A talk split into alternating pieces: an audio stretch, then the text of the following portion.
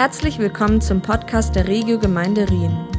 Wir hoffen, dass die Predigt von Wolfram Nilles dich persönlich anspricht und bereichert.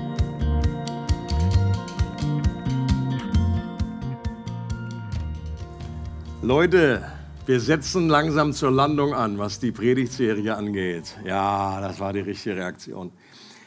Im Flieger würde man sagen, klappt eure Tische langsam hoch, äh, schnallt euch an. Aber es ist das vorletzte Mal.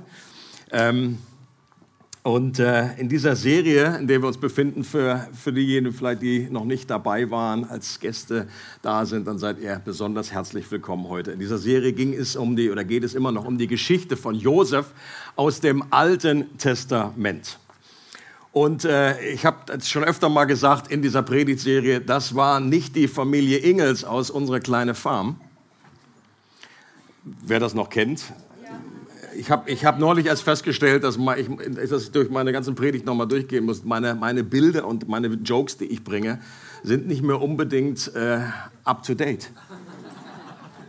Beim Einführungskurs habe ich was erzählt von Beam Me Up, Scotty, und viele Augen haben mich angeguckt. Und wussten nicht, was will der Onkel.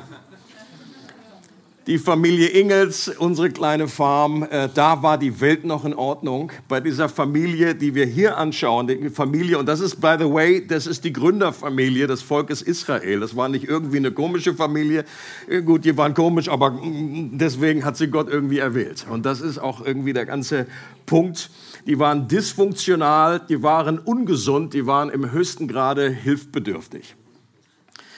Und äh, das Gewaltige an dieser, an dieser Geschichte ist, äh, wie Gott es geschafft hat, diese Familie auf spektakuläre Art und Weise wiederherzustellen, zu heilen und miteinander zu versöhnen. Und das war ein schmerzhaft langer Prozess mit unglaublich vielen Widerständen, mit Kämpfen und mit Tränen.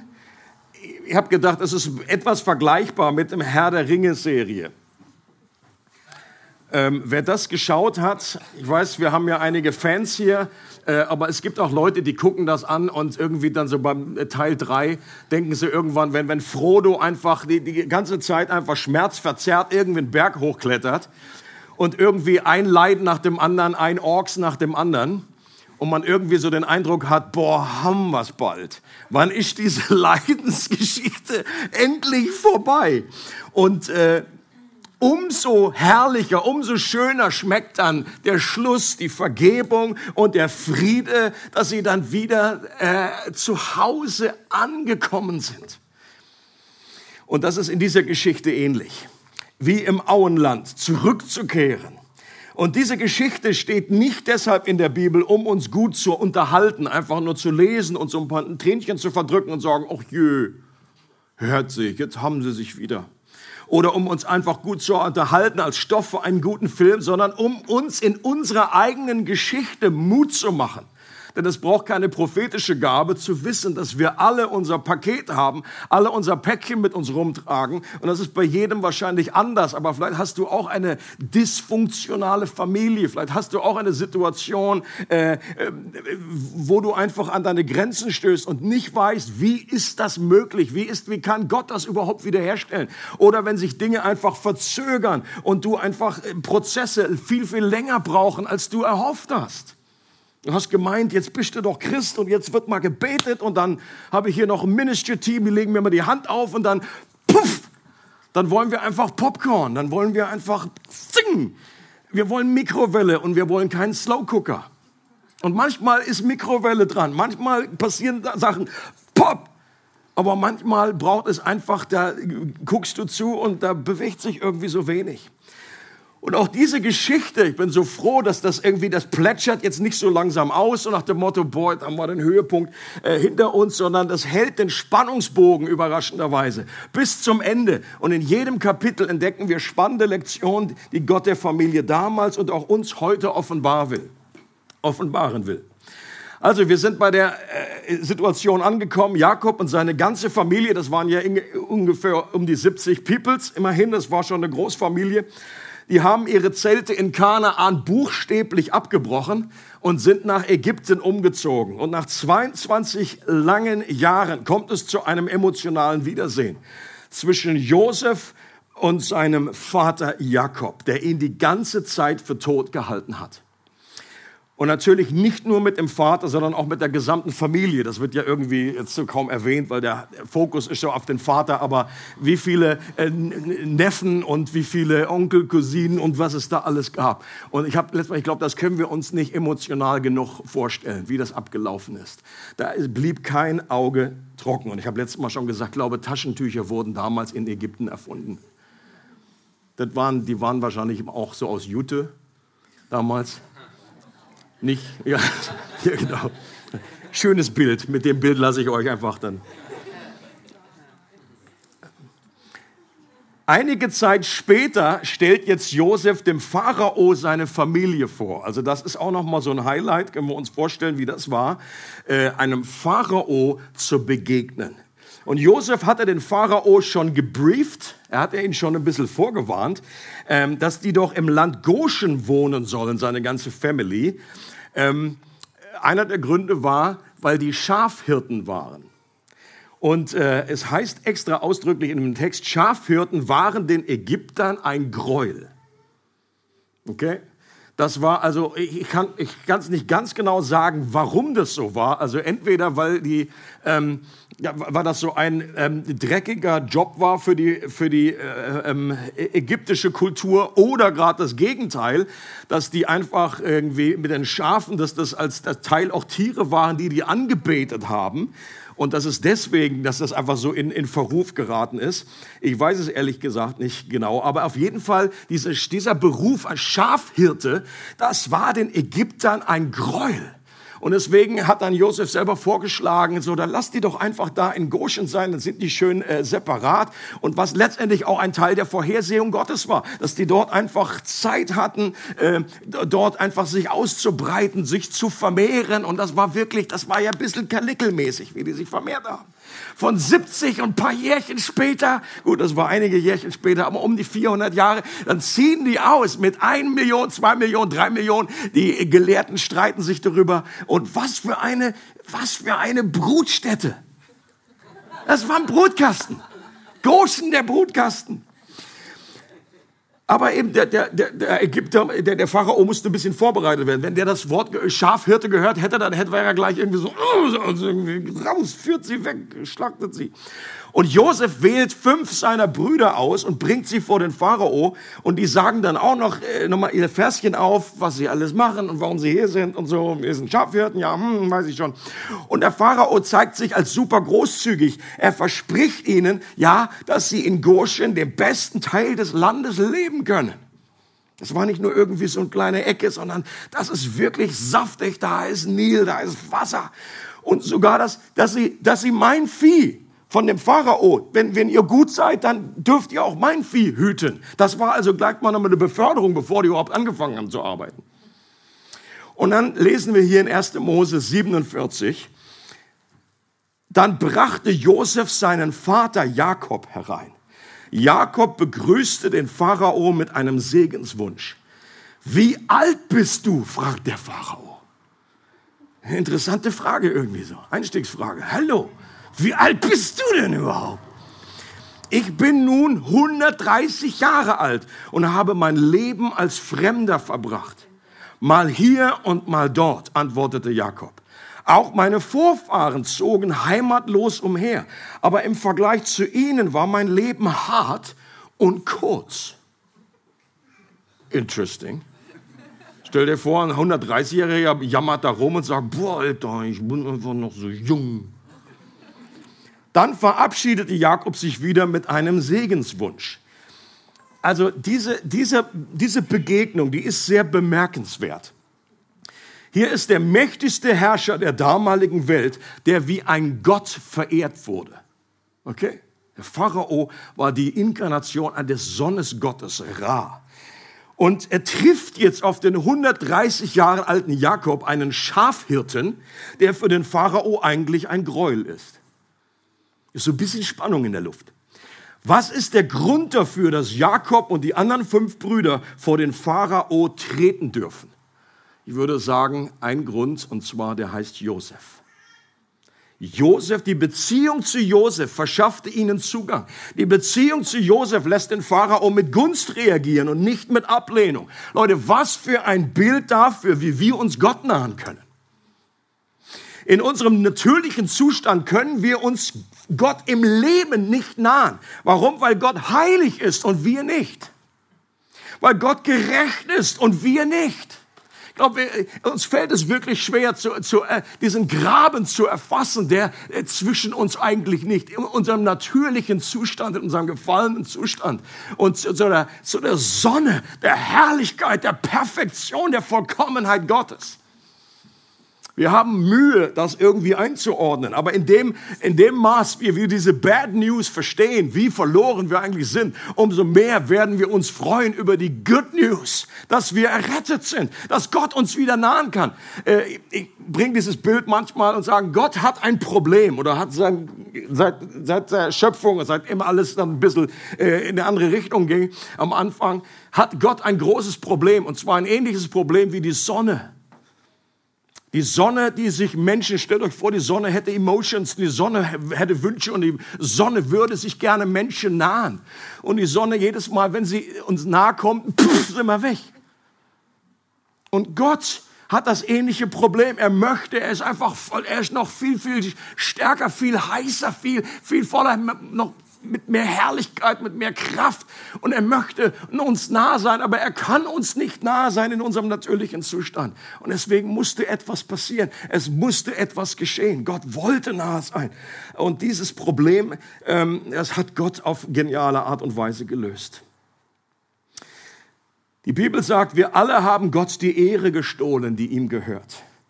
Wir haben die Schöpfung angebetet und nicht den Schöpfer haben uns nur um uns selbst gedreht und nicht um ihn. Unsere Lebensdevise war nicht das, was wir gerade gesungen haben, sondern mein Reich komme und mein Wille geschehe.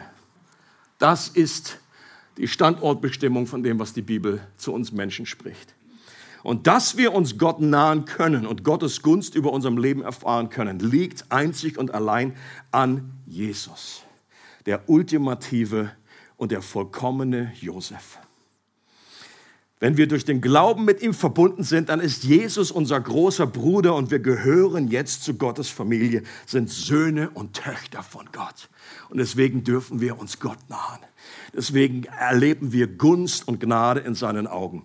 Bemerkenswert ist auch an diesem Treffen, dass Jakob hier als ein Botschafter des lebendigen Gottes sogar in einer überlegenen Stellung dem Pharao gegenübersteht. Ähm, denn Jakob segnet den Pharao und aus biblischer Sicht segnet immer der Größere den Geringeren. Also aus menschlichen Augen würdest du sagen, also gut, hier ist der, ist der, ist der Herrscher überhaupt, ist der gottgleiche Herrscher und da ist da Jakob, der Schafhirte. Aber letztendlich segnet Jakob den Pharao. Was auch bemerkenswert ist, ist der Inhalt der Unterhaltung.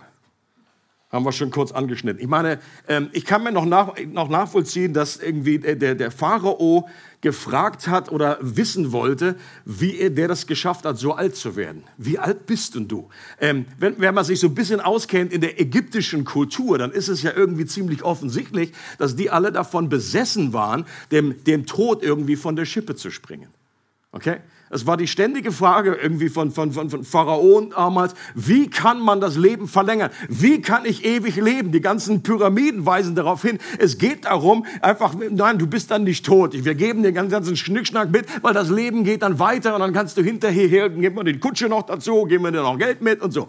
Deswegen die ganzen Schätze. Es ging einfach darum, der Tod darf nicht sein.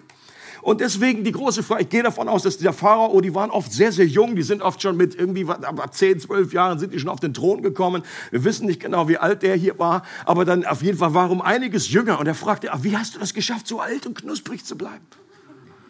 130 und du, du humpelst zwar, aber sonst siehst du noch ganz gut aus.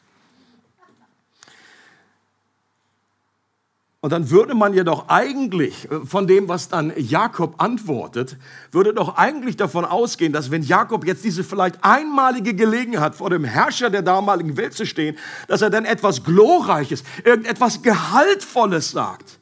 Dass er sein Licht leuchten lässt, ein Zeugnis für seinen großen Gott ablegt. Meine Güte, der hatte doch Vorbereitungszeit. Der hat sich doch was, der hat sich doch was überlegen können. So ähnlich wie Josef, als er dann Ende aus dem Knast kommt, steht vor Pharao und dann sagt Josef, nicht ich kann Träume deuten, aber Gott im Himmel. Das war doch mal ein Zeugnis. Und, äh, aber hier irgendwie bei Jakob ist es recht oberflächlicher Smalltalk. Ich bin jetzt 130 und meine Vorfahren, die wurden viel älter und verglichen mit ihnen war mein Leben sehr böse, heißt es da in der Elberfelder, und kurz. Das klingt immer noch nach dem alten Jakob in seiner Opferrolle, sehr wehleidig, so wie Master Yoda sagen würden, würde, dass Mimimi sehr stark in ihm ist. kennt der Master Yoda? Den kennt ihr noch, oder? Bitte hilft mir dass Mimimi sehr stark in ihm ist. So dieses Wehleidige, so, oh, was ich meine, das war alles viel zu kurz. Ich hatte so viel, kann ich, kann ich nachempfinden, wenn man einfach so in so einer Down-Phase ist und so voller Selbstmitleid, in der Wanne des Selbstmitleides irgendwie so, oh, ich hatte so viel vor im Leben. Ich wollte das bewegen und hier diese verpasste Chance und das nicht geklappt und so. Das ist alles so trübe. Er sieht nur das Negative, er sieht nur das, was schwer ist, was hart ist. Aber dann springen wir ans Ende von Jakobs Leben, 17 Jahre später. Und wir erleben einen rund erneuerten Jakob. Und das ist Good News, Leute. Deswegen ist es nie zu spät. Ich weiß nicht, wie alt du bist, ich frage jetzt nicht nach. Aber mit 130 ging es bei Jakob in seiner geistlichen Entwicklung eigentlich nochmal so richtig los. Es ist nie zu spät, Kirsten. Nie zu spät. Und wir lesen jetzt den etwas längeren Abschnitt, äh, eigentlich das ganze Kapitel 48. Kurze Zeit später, also kurze Zeit heißt 17 Jahre später, es bezieht sich hier nur auf etwas anderes, erhielt Josef die Nachricht, es steht nicht gut um deinen Vater. Sofort eilte er mit seinen Söhnen Ephraim und Manasse zu ihm. Als Jakob hörte, dass Josef gekommen war, setzte er sich mit letzter Kraft im Bett auf. Er sagte zu Josef, der allmächtige Gott ist mir bei Luz im Land Kanaan erschienen. Er hat mich gesegnet und mir versprochen, ich werde dir so viele Nachkommen schenken, dass von dir eine ganze Schar von Völkern abstammen wird. Ihnen gebe ich dieses Land. Sie sollen es für immer besitzen. Josef, ich möchte Ephraim und Manasse als meine Söhne annehmen, fuhr Jakob fort. Sie wurden in Ägypten geboren, bevor ich hierher kam und werden nun Ruben und Simeon gleichgestellt. Die Söhne aber, die du nach ihnen bekommen hast, gelten als deine eigenen. Sie sollen kein Erbe bekommen, sondern zu Ephraim und Manasse gezählt werden. Dies tue ich, weil ich deine Mutter Rahel immer besonders geliebt habe. Als wir aus Mesopotamien zurückkamen, starben sie in Kanaan, starb sie in Kanaan nicht weit von Ephrata, dem heutigen Bethlehem. Dort begrub ich sie. Jakob blickte Ephraim und Manasse an. Wer sind sie? fragte er. Das sind die beiden Söhne, die Gott mir in Ägypten geschenkt hat, antwortete Josef. Bring sie zu mir, ich will sie segnen, bat Jakob. Jakobs Augen waren im Alter schwach geworden. Er konnte kaum noch sehen. Darum brachte Josef die beiden nah an ihn heran. Jakob umarmte und küsste sie. Dann wandte er sich wieder an Josef und sagte, ich hätte nicht geglaubt, dich jemals wiederzusehen. Jetzt lässt Gott mich sogar noch deine Kinder erleben. Josef nahm Ephraim und Manasse weg von Jakobs Knien und verbeugte sich tief seinem Vater. Dann nahm er die beiden an die Hand und stellte Ephraim an Jakobs linke, Manasse an seine rechte Seite. Aber Jakob kreuzte seine Hände und legte seine rechte Hand auf Ephraims Kopf, obwohl er der Jüngere war. Seine linke legte er auf Manasses Kopf, obwohl er der Ältere war. Er segnete Josef und seine Söhne und sagte, schon meine Väter Abraham und Isaak gingen ihren Weg mit Gott, dem Herrn. Und auch für mich hat er mein Leben lang wie ein guter Hirte gesorgt. Sein Engel hat mich aus allen Gefahren gerettet.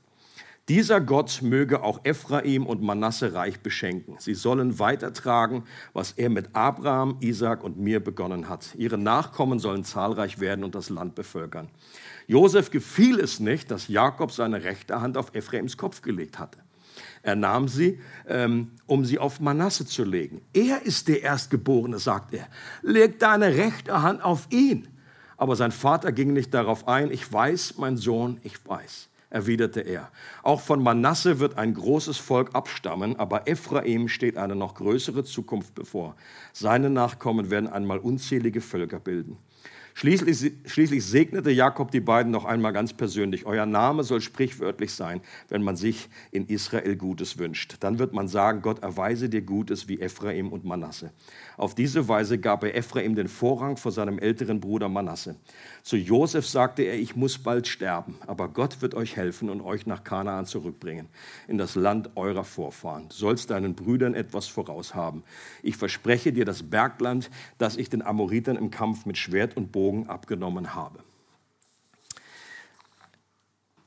Also nicht so die klassische, klassische Story, die man vielleicht so in Erinnerung hat. Und wenn man das so durchliest, dann denkt man auch so, uh, uh, was soll das nun, warum, ob das ja nur drin steht oder Peng. Und ich hoffe, dass das da etwa ein positiver Peng wird auch heute, eine, eine kleine Offenbarung. Jakob liegt im Sterben und Josef eilt zu ihm mit seinen beiden erstgeborenen Söhnen Manasse und Ephraim. Und in der damaligen Kultur war es besonders wichtig, dass das geistliche Erbe und die Segenslinie geklärt ist. Ähm, und obwohl Jakob kurz vor seinem Tod körperlich schwach ist und kaum mehr was sehen kann mit den Glubschern, ist er geistlich umso stärker und hat mehr geistliche Sicht als jemals zuvor. Ich glaube, das Lied, was wir gesungen haben, passt auch sehr gut. Now I can see that your love is better. Leute, in den 17 Jahren ist etwas geschehen in Jakob. Er sitzt, er liegt hier auf dem Sterbebett, hat sich nochmal aufgesetzt und kann sagen, jetzt sehe ich die Dinge mit einer völlig anderen Sicht mit einer ganz neuen Brille. Jakob erinnert sich jetzt nicht mehr in erster Linie daran, wie kurz sein Leben war, was er alles verpasst hat und bedauert, wie hart und schlimm sein Leben gewesen ist, sondern was Gott ihm alles verheißen hat und was er in ihm und durch ihn schon getan hat. Das Mimimi ist viel weniger in ihm geworden. Er erinnert sich an seine Begegnung mit Gott, der ihm damals in Kanaan erschienen ist und ihm verheißen hat, ich werde dir so viele Nachkommen schenken, dass von dir eine ganze Schar von Völkern abstammen wird. Ihnen gebe ich dieses Land, sie sollen es für immer besitzen. Und der Mann, der menschlich gesehen nichts mehr sieht, hat am Ende seines Lebens eine super klare Vision, in der er jetzt, an die er jetzt wieder glaubt und die noch seine letzten Handlungen bestimmt. Und er möchte, sagt er zu seinem Sohn, zu Josef, ich möchte die beiden Söhne von Josef adoptieren, also meine Enkel, und damit in die geistliche Segenslinie aufnehmen. Und Josef hatte ja schon zuvor die Rolle des Erstgeborenen übernommen. Okay? Warum? Weil sich Ruben, der wirklich Erstgeborene, selbst disqualifiziert hatte durch sein, äh, durch sein Verhalten. Aber jetzt würde auch Manasse und Ephraim geistlich gesehen zu Jakobs Kindern und damit zu vollgültigen Erben. Und auch das ist wiederum ein erster kleiner Hinweis, ein versteckter Hinweis im Alten Testament äh, für eine Realität, die erst Jahrhunderte später Sinn ergeben würde. Nämlich, dass auch die Heiden, die in Christus sind, zu Nachkommen Abrahams und damit zu wahren Erben werden können, wie das im Galaterbrief beschrieben wird. Nicht nur die echten Nachkommen, die aus dem Volk Israel sind, die sind Israel, sondern auch die, wenn wir eingepfropft sind, wenn wir in Christus sind, das ist der wahre Same Abrahams. Und in Christus werden wir zu vollgültigen Erben. Und eben, weil, weil Manasse und Ephraim waren irgendwie nicht, die, die, die hatten eine heidnische Mutter, das, das war jetzt, das war irgendwie, kam etwas von außen rein. Aber Jakob adoptiert sie, nimmt sie auf. Und ein kleiner Hinweis auf dieses Geheimnis. Und Josef denkt sich, na, das ist doch super, dass, dass, dass, dass mein Vater die adoptieren möchte, ist doch Hammer. Und dann bringt er seine beiden Söhne zu seinem Vater und an der rechten Hand den jüngeren Ephraim und an seiner linken den ältesten Manasse. Ich wollte noch irgendwie PowerPoint mitbringen, dass man das irgendwie auch sehen kann, so genau. Also er bringt sich so, der Vater liegt da. Also ihr seid jetzt der Vater. Ihr liegt jetzt so äh, auf dem Sterbebett. Schönes Bild, nein. So, und ich bringe sie einfach zu euch und dann äh, so auf der linken Hand hat Josef also den Älteren, damit es zur rechten Hand von Jakob kommen kann. Und der Jüngere ist hier.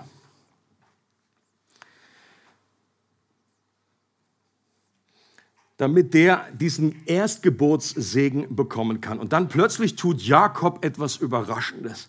Er hält auf einmal seine Hände über Kreuz. Ich weiß nicht, wie er es geschafft hat, wie breit das Bett war. So, und dann legt er seine rechte Hand auf den jüngeren Ephraim und nicht auf Manasse. Und Josef ist not amused. Der ist total, der dreht was durch und er denkt sich, oh nee, jetzt ist es echt zu spät. Jetzt ist irgendwie verließen sie ihn. Jetzt funktioniert nicht nur das Auge nicht mehr, sondern auch das Hirn. Josef wollte die rechte Hand des Vaters noch umplatzieren und nimmt die noch weg und so irgendwie. Nein, Vater, das ist der Älteste, das ist mein Erstgeborener, pack die bitte auf Manasse. Aber der Vater sagt, ich weiß, mein Sohn, ich weiß. Mit anderen Worten, es ist alles gut, Josef. Ich weiß etwas, das du jetzt noch nicht weißt. Genau das ist der Wille Gottes. Was für eine merkwürdige Begebenheit. Wir denken so aus unserer Sicht, ja, boah, was ist jetzt so schlimm daran, dann segne halt den und so. Aber aus der damaligen Kultur, das war einfach ein absolutes No-Go. Verkehrte Welt, verkehrte Welt, überkreuzte Hände. Also diese Predigt heißt auch Überkreuz.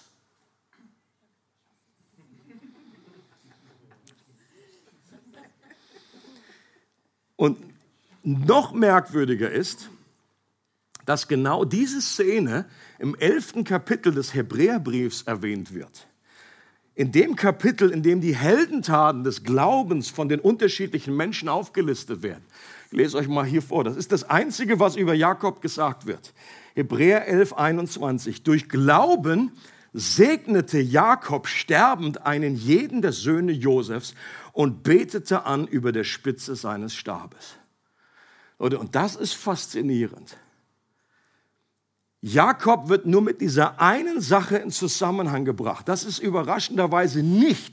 Da könnte man im Leben von Jakob andere Dinge finden, die irgendwie ein bisschen spektakulärer sind. Da ist Gott hat sich immer offenbart und hat ihm diese Verheißung gegeben. Das erwähnt er ja vorher. Du wirst viele Völker haben, werden von dir kommen. Oder er hat diese Offenbarung von dieser Leiter, wo Engel hoch und runter steigen. Und das ist der, das ist der Ort Gottes hier. Das ist Gottes Wohnung. Oder äh, er hat dann später kämpft er mit dem Engel eine ganze Nacht. Und warum bitte sind diese Dinge nicht erwähnt worden?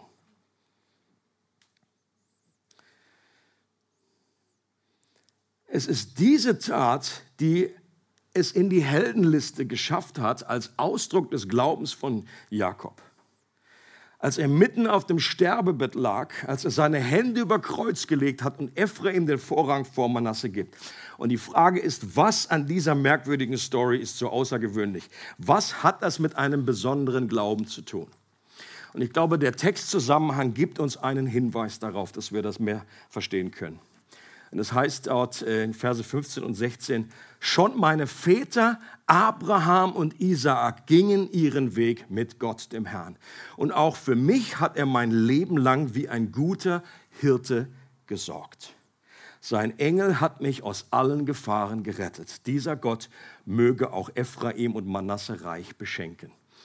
Hört ihr, wie anders das klingt, wie anders seine Perspektive auf sein Leben in dieser Beschreibung ist im Unterschied zu der Situation, als er vor dem Pharao steht. Vorher hatte Jakob nur das Negative und Schwere gesehen, aber jetzt sieht er die Hand Gottes in all dem. Mit dem Engel ist sicherlich der Engel gemeint, der mit ihm gekämpft hat. Und eine Folge von diesem Kampf war ja, dass seine Hüfte ausgerenkt wurde. Und Jakob seit diesem Zeitpunkt nicht mehr ganz rund lief im wahrsten Sinne. Er humpelte. Eine körperliche Schwäche. Und die Jahre zuvor hat er sich bestimmt noch darüber aufgeregt, hat gesagt, ja, vielen Dank dafür. Ich lass dich nicht, es sei denn, du segnest mich. Pff, auf die Hüfte gehauen und seitdem, oh ja, ja, ja, Captain Hook. Aber jetzt konnte er erkennen, dass Gottes schmerzhaftes Eingreifen dazu geführt hat, dass ihn das letztendlich gerettet hat. So drückt er das aus. Der Engel hat mich gerettet. Seine Schwäche war jetzt nicht mehr etwas, worüber er sich schämte, sondern etwas, über das er sich rühmen konnte wie ein Apostel Paulus viele Jahre später das auch getan hat. Er hat sich nicht mehr geschämt für seine Schwäche, hat das nicht mehr versucht zu verstecken, er hat gesagt, ich rühme mich über meine Schwachheiten. Warum? Weil dann die, die Stärke Gottes, die Kraft Gottes bei mir sichtbar wird. Und Gott hat es sehr lange mit Jakob, mit Jakob gekämpft bis er ihn an dem Punkt hatte, um ihn vor sich selbst und seiner eigenen Stärke zu retten. Vor seinen eigenen Plänen, seinen eigenen Ideen, seinen eigenen manipulativen Tendenzen. Also dieser Kampf mit dem Engel, das ist so eigentlich symbolhaft für sein ganzes Leben von Jakob. Es war ein einziger Kampf mit Gott. War ein einziges Ringen. Und Jakob war ein Schlawiner. Sein, sein, sein Name heißt Schwindler. Der hat sich durchgeschwindelt und letztendlich hat Gott gesiegt und hat ihn auf diese Art und Weise, aber die alles andere als angenehm war für Jakob, äh, gesegnet. Und Jakob kann jetzt endlich erkennen, now I can see, dass Gott für ihn sein ganzes Leben lang wie ein Hirte gesorgt hat. Dieser Ausdruck hier ist ganz entscheidend und wichtig. Das ist die erste Stelle in der Bibel, in der Gott als Hirte bezeichnet wird. Und es gibt in der, in der Theologie so ein schönes äh, Auslegungsprinzip, hermeneutisches Prinzip, das heißt äh, das Prinzip der ersten Erwähnung. Also es ist sehr oft so, wenn irgendein Sachverhalt, irgendein Name oder irgendetwas, ein, ein Gedanke zum allerersten Mal erwähnt wird, dann ist das oftmals wie so eine Weichenstellung, dann ist das eine entscheidende Offenbarung in vielen Fällen. Und äh, das ist der erste Moment, das ist die erste Stelle. Und Jakob wusste, was das Bild eines Hirten bedeutete. Warum? Weil er selber einer war.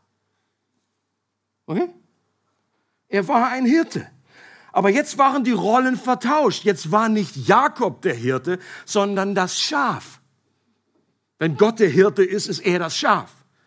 Und eine etwas demütigende Erkenntnis. Warum? Weil Schafe nicht die hellsten Kerzen auf dem Kuchen sind. Sie, Schafe können nicht alleine Nahrung finden.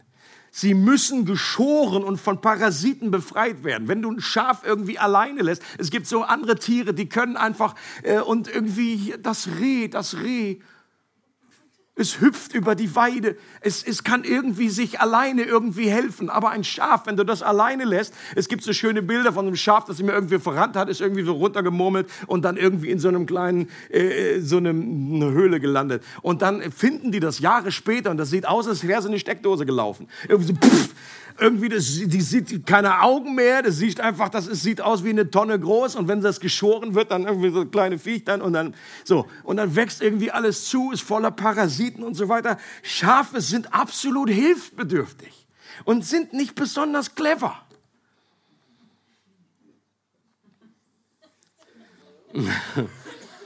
Sie verlaufen sich schnell. Sie können sich alleine nicht verteidigen gegen Angriffe. Es gibt so viele Tiere, die haben geniale äh, äh Verteidigungsmechanismen. Irgendwie die spritzen Gift oder was auch immer. Oder sie machen Mimikry, sie sehen aus wie das Blatt und dann sieht sie keiner. Ein Schaf hat alles das nicht. Und die finden nicht mal allein nach Hause. Und wenn sie dumm auf den Rücken fallen, dann können sie sich noch nicht mal umdrehen wie so eine Schildkröte. Wenn wir an einen Hirten denken und ein verlorenes Schaf, dann kommen bei uns meist ganz, ganz andere, zwar sentimentale und süße Bilder aus der Sonntagsschule. Wir denken automatisch an Jesus und das, das Gleichnis von dem verlorenen Schaf und wie Jesus dahin geht. Wir sehen dann von unserem inneren Auge, wie ein kleines Schaf sich irgendwo verirrt hat, so ein ganz kleines süßes, mäh, mäh, oh, so alles so, oh je, immer, hängt da irgendwo im Stacheldraht und dann darauf hofft, Und es hofft darauf, dass der Hirte kommt. Und als es dann beim Sonnenuntergang den Hirten am Horizont sieht, dann hüpft es vor Freude und läuft dem Hirten entgegen, springt auf den Arm, leckt sein Gesicht und dann trägt der Hirte das Schaf über seine Schulter nach Hause. Und wenn es nicht geschlachtet wurde, dann leben sie noch heute glücklich und zufrieden. Also das ist doch ungefähr so das Bild, was wir so irgendwie äh, in uns tragen. Aber die Realität, die sieht eigentlich sehr, sehr anders aus. Leute, die sich einfach mit Schafen auskennen, sagen, wenn ein Schaf sich verirrt, dann ist es so verpeilt, dass es nicht mehr weiß, dass es sich verlaufen hat. Und es wird dementsprechend auch nicht gerettet werden. Der Hirte muss das Schaf gegen seinen Willen einfangen und meist geht das nur mit Hilfe eines Hundes. Und wenn er das dann endlich hat, dann schmeißt sich der Hirte auf das Schaf, bindet es werden die Beine gefesselt, bringt es unter dem ständigen Protest des Schafes wieder nach Hause. Und während der gesamten Aktion fühlt sich das Schaf weder geliebt noch dankbar dafür, dass es gerettet wird. Das ist dichter an der Realität, Leute.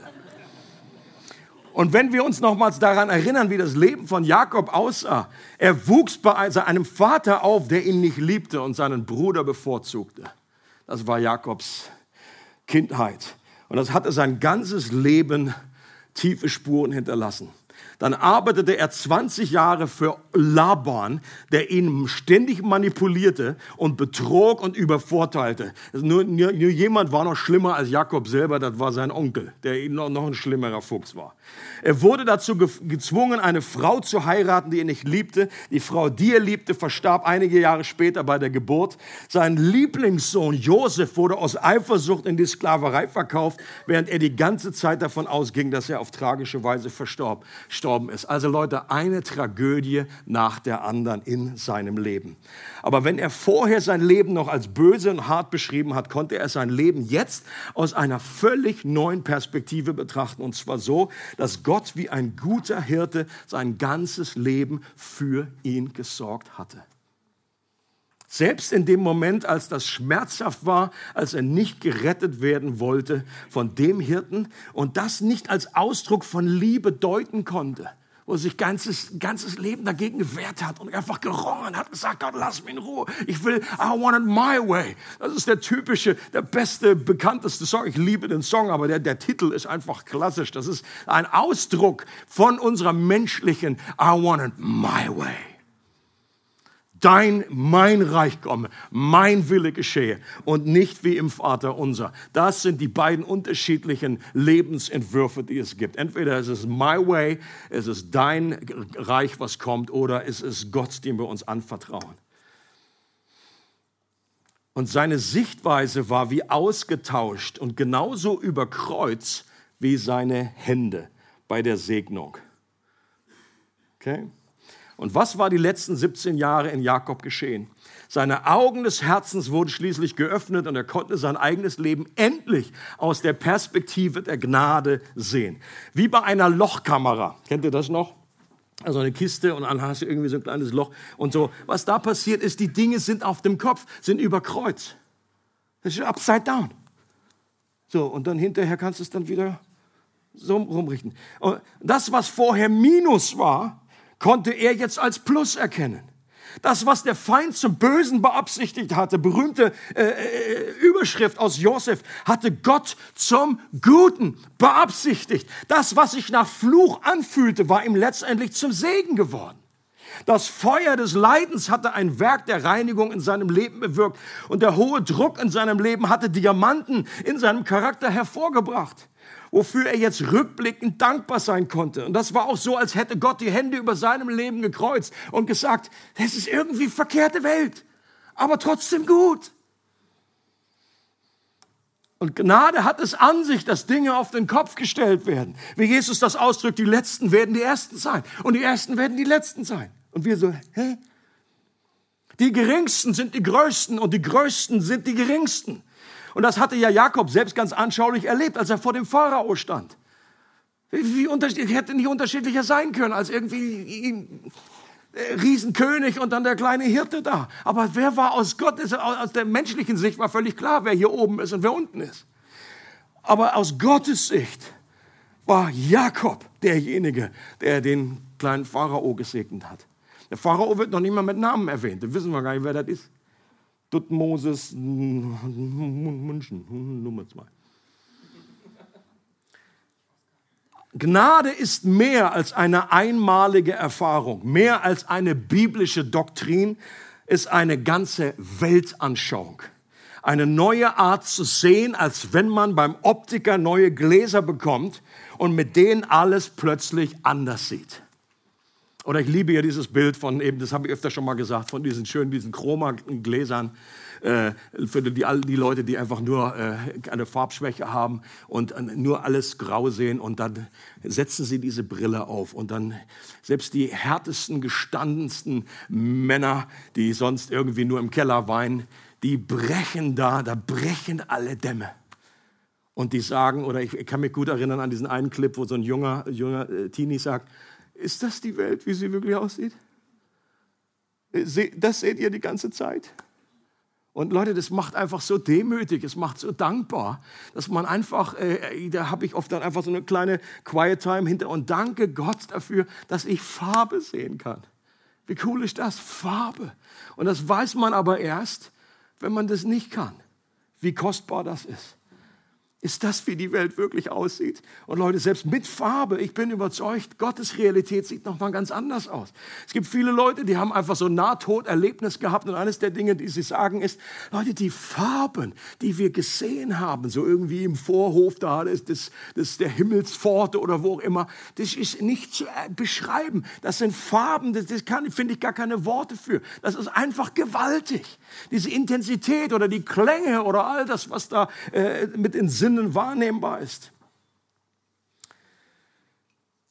Gnade ist eine Weltanschauung, sind neue Linsen, Linsen, einfach eine neue Brille, durch die wir Dinge sehen können. Und Jakob wird auch das, was bei seinen Vorfahren geschehen ist, mit den Augen der Gnade gesehen haben. Und wie oft Gott da seine Hände gekreuzt hat, wie oft er da etwas ausgetauscht hat. Er wählte Abel und nicht Kain. Er wählte Isaak und nicht Ismael. Er wählte Jakob und nicht den starken, charismatischen Esau. Und das wusste ja Jakob aus eigener Erfahrung. Es ist ja, ist ja ironisch, wie einfach diese Szene so ähnelt, wie, wie einfach seinem Vater. Der war auch blind, der hat auch nichts und der hat sich da selber reingeschummelt. Äh, äh so, das war trotzdem insgesamt der Wille Gottes, aber er hat das selber irgendwie gepusht. Er hat das reingedrückt. Ja, nimm mir einfach das Fell hier, guck mal hier, fühl mal. Ich bin dein haariger Sohn. Und der Vater, ja, genau. Und dann noch ein bisschen gerochen. Okay, passt. Crazy. Oder er, er wählte die alte, unfruchtbare Sarah und nicht die schöne, junge, fruchtbare Hagar. Und man fragt sich, hä? Warum Gott? Was, sind, was ist merkwürdig? Er wählte Lea und nicht Rahel als Segenslinie für den Messias, haben wir schon auch gesehen in der Story. Und die, die vernachlässigte, was, einerseits wie heilsam muss das gewesen sein für, für die Lea, die einfach äh, sich ihr ganzes Leben irgendwie als nur als zweite äh, oder als fünfte Rad am Wagen äh, vorgekommen ist und jetzt Gott einfach sie geehrt hat dadurch, aber letztendlich auch eine Botschaft an uns sendet. Und das ist, das ist zu häufig, um ein Zufall zu sein. Das ist System und es ist das System der göttlichen Gnade, der immer wieder zum Anwalt der Armen, der Schwachen, der Ausgegrenzten und vernachlässigt wird. Berühmtes Beispiel hier ist Gideon, der, der, der Richter, der eine Armee zusammenstellt und sammelt, um gegen die Midianiter zu kämpfen. Und es waren damals 32.000 Mann. Und Gott hat gesagt zu Gideon, das klappt so nicht. Und die Antwort war überraschend. Gideon hat gesagt, ja, das habe ich auch schon gedacht. Vielleicht sind wir echt zu wenig. Wir müssen einfach noch ein paar Leute rekrutieren. Gott sagt, nee, es sind zu viel. Gideon, ja, ist klar. Wollte ich auch gerade sagen. Und dann wurde erst eine Ein-Aus-Siebe verfahren und dann waren es nur noch 10.000. Und äh, Gideon sagt zum Herrn, ist, ist so? Ist so gut? Gott sagt, nee, das geht so nicht, sind zu viele. Und dann wurde nochmal ausgesiebt und dann waren es letztendlich 300. Und Gott sagt, jetzt wird ein Schuh draus. Jetzt könnt ihr siegen. Leute, seht ihr, wie überkreuzt es ist? Wie verrückt. Und ich denke, und ich behaupte mal, selbst wir als Christen, wir, wir, wissen das theoretisch, aber trotzdem, du kannst Christ sein und du kannst trotzdem immer noch sagen, ah, ich glaube, ähm, ja, oder irgendwie hier mit Gemeinde oder so, das wird erstmals mal richtige Größe haben, wenn wir so und so sind, wenn das an Perfektion da ist und wenn ich meine Gaben so richtig entfalte und so weiter. Und, und Gott ist oft so anders. Und der Grund, den ja Gott angibt, ist ja, äh, dass er sagt, wenn ihr mit so vielen Leuten kämpft und siegt, dann könntet ihr euch selber darüber rühmen, dass ihr diesen Kampf bekommen habt dann geht's nicht, bekomme ich nicht mehr der Ehre, dann ist es nicht mehr mein Dingens. Und das ist der Punkt. Da, wo einfach, und ich glaube, oftmals das Problem, was wir haben, ist nicht unsere Schwäche, es ist unsere Stärke. Und die Rettung, die Gott durch Jesus vollbracht hat, geschah auch nicht durch eine Manifestation der Stärke. Wie anders hätte das laufen können? Wie hätte Gott irgendwie, äh, wie das in Psalmen ausgedrückt wird, irgendwie auf einer Wolke dahin reiten, wie als siegreicher Held und einfach mal aufräumen? Oh, was hätte ich? Ich hätte völlig anders das Ding aufge, aufgegleist. Meine Evangelien, die wären ganz anders. Oder nach, wenn ich es geschrieben hätte. Oder spätestens als Jesus dann auf, auferweckt wurde, dann hätte er doch mal irgendwie noch mal klingeln können bei Pilatus und noch mal irgendwie die Sachen richtig richten können. So, Leute, so. Also, weißt du, da wäre etwas in mir gewesen, so ein Drang, einfach jetzt noch mal äh, vor Pilatus einfach noch mal zu kommen und sagen, Pipo, bin wieder da. Huppim und Muppim, auferstanden. Übrigens, du hattest gefragt, was Wahrheit ist. Also ich, ja, ich, das war jetzt einfach, ich, ich war in der Rolle von Jesus. Ich habe jetzt keinem, ich hab keinem zugewunken. Meine Frau guckt, sie will mich zuwinken. Jesus sagt zu Pilatus, hallo, ich bin Wahrheit, ich bin's. Pilatus, ja, meine Frau hatte recht.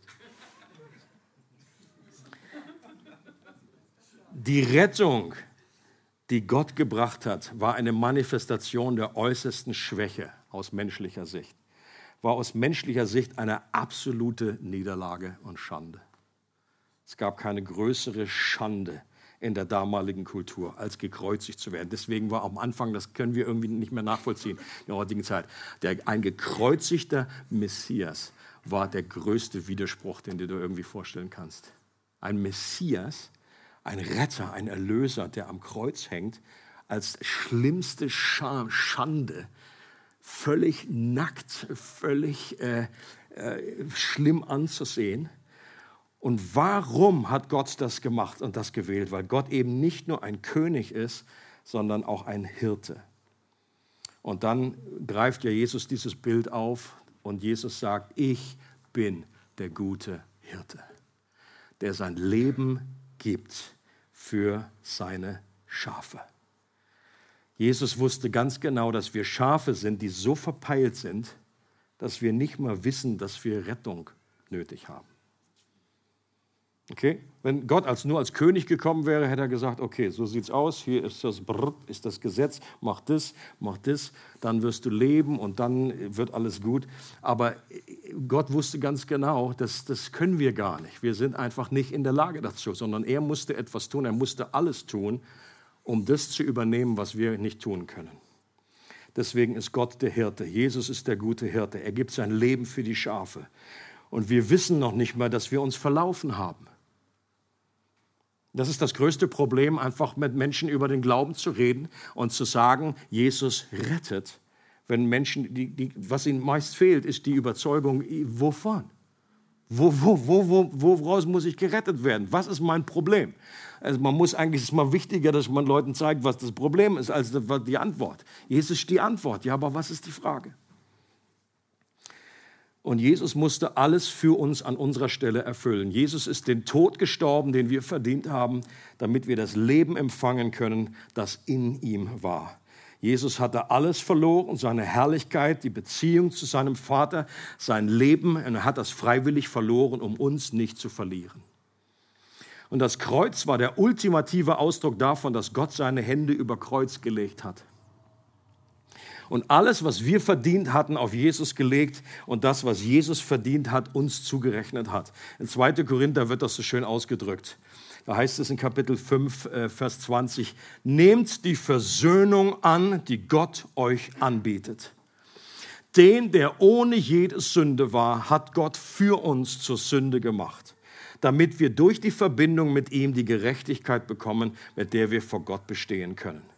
Hier ist diese ultimative äh, Überkreuzsegnung. Und das, was wir verdient haben, hat Jesus getragen. Und das, was Jesus erworben hat, das vollkommene Leben, diese vollkommene Gerechtigkeit, wird uns angerechnet und wird uns unserem Konto gut geschrieben und auf uns gelegt, dieser Segen.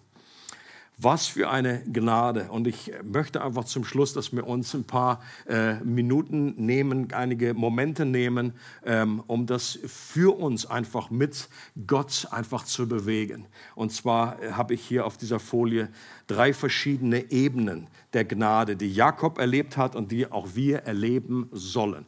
Und die gute News ist, du musst nicht warten, bis du einfach 130 bist bis du auf dem Sterbebett liegst. Äh, ich glaube, das hat auch Jakob schon ein bisschen früher. Äh, aber auch hier, es ist nie zu spät.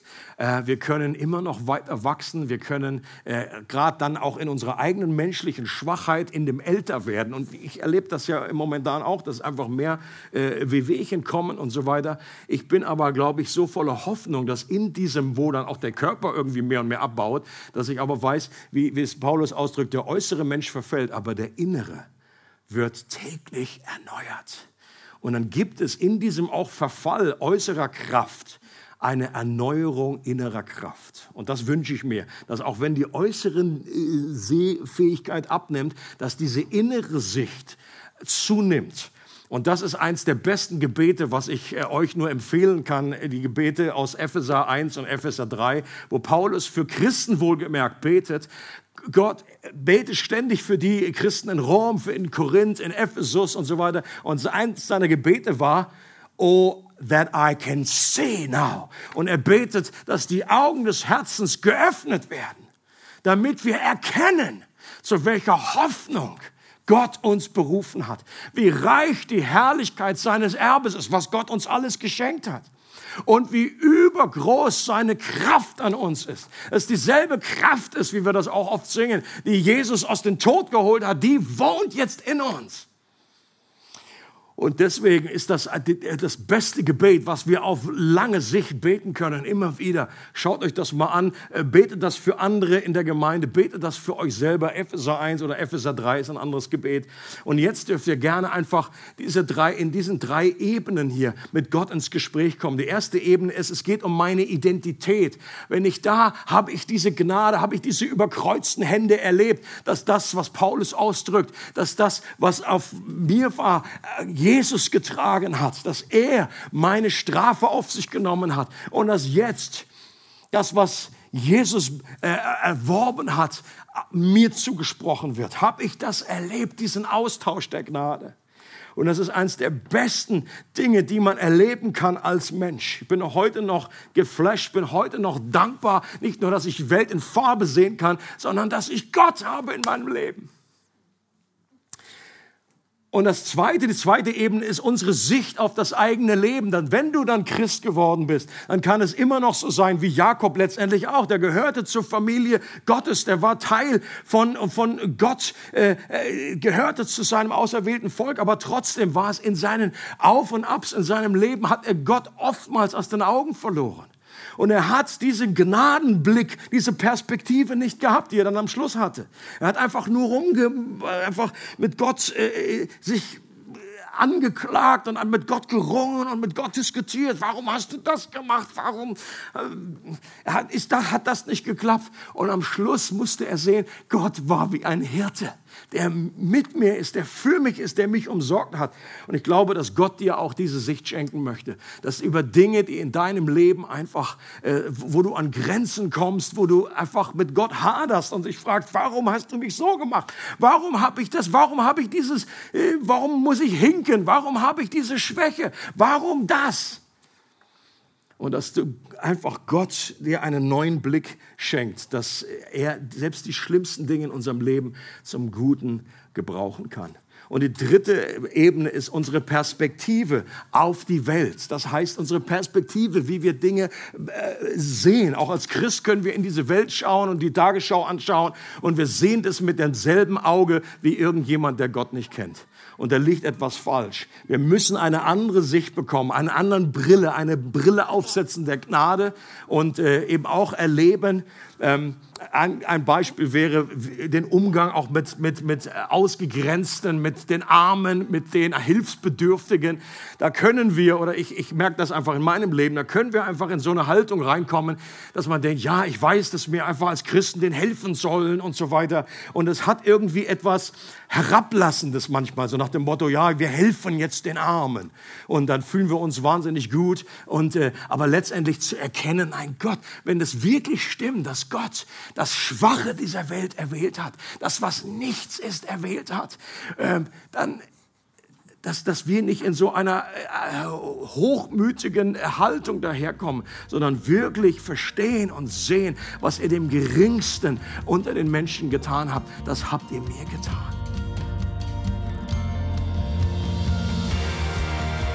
Es freut uns, dass du heute zugehört hast.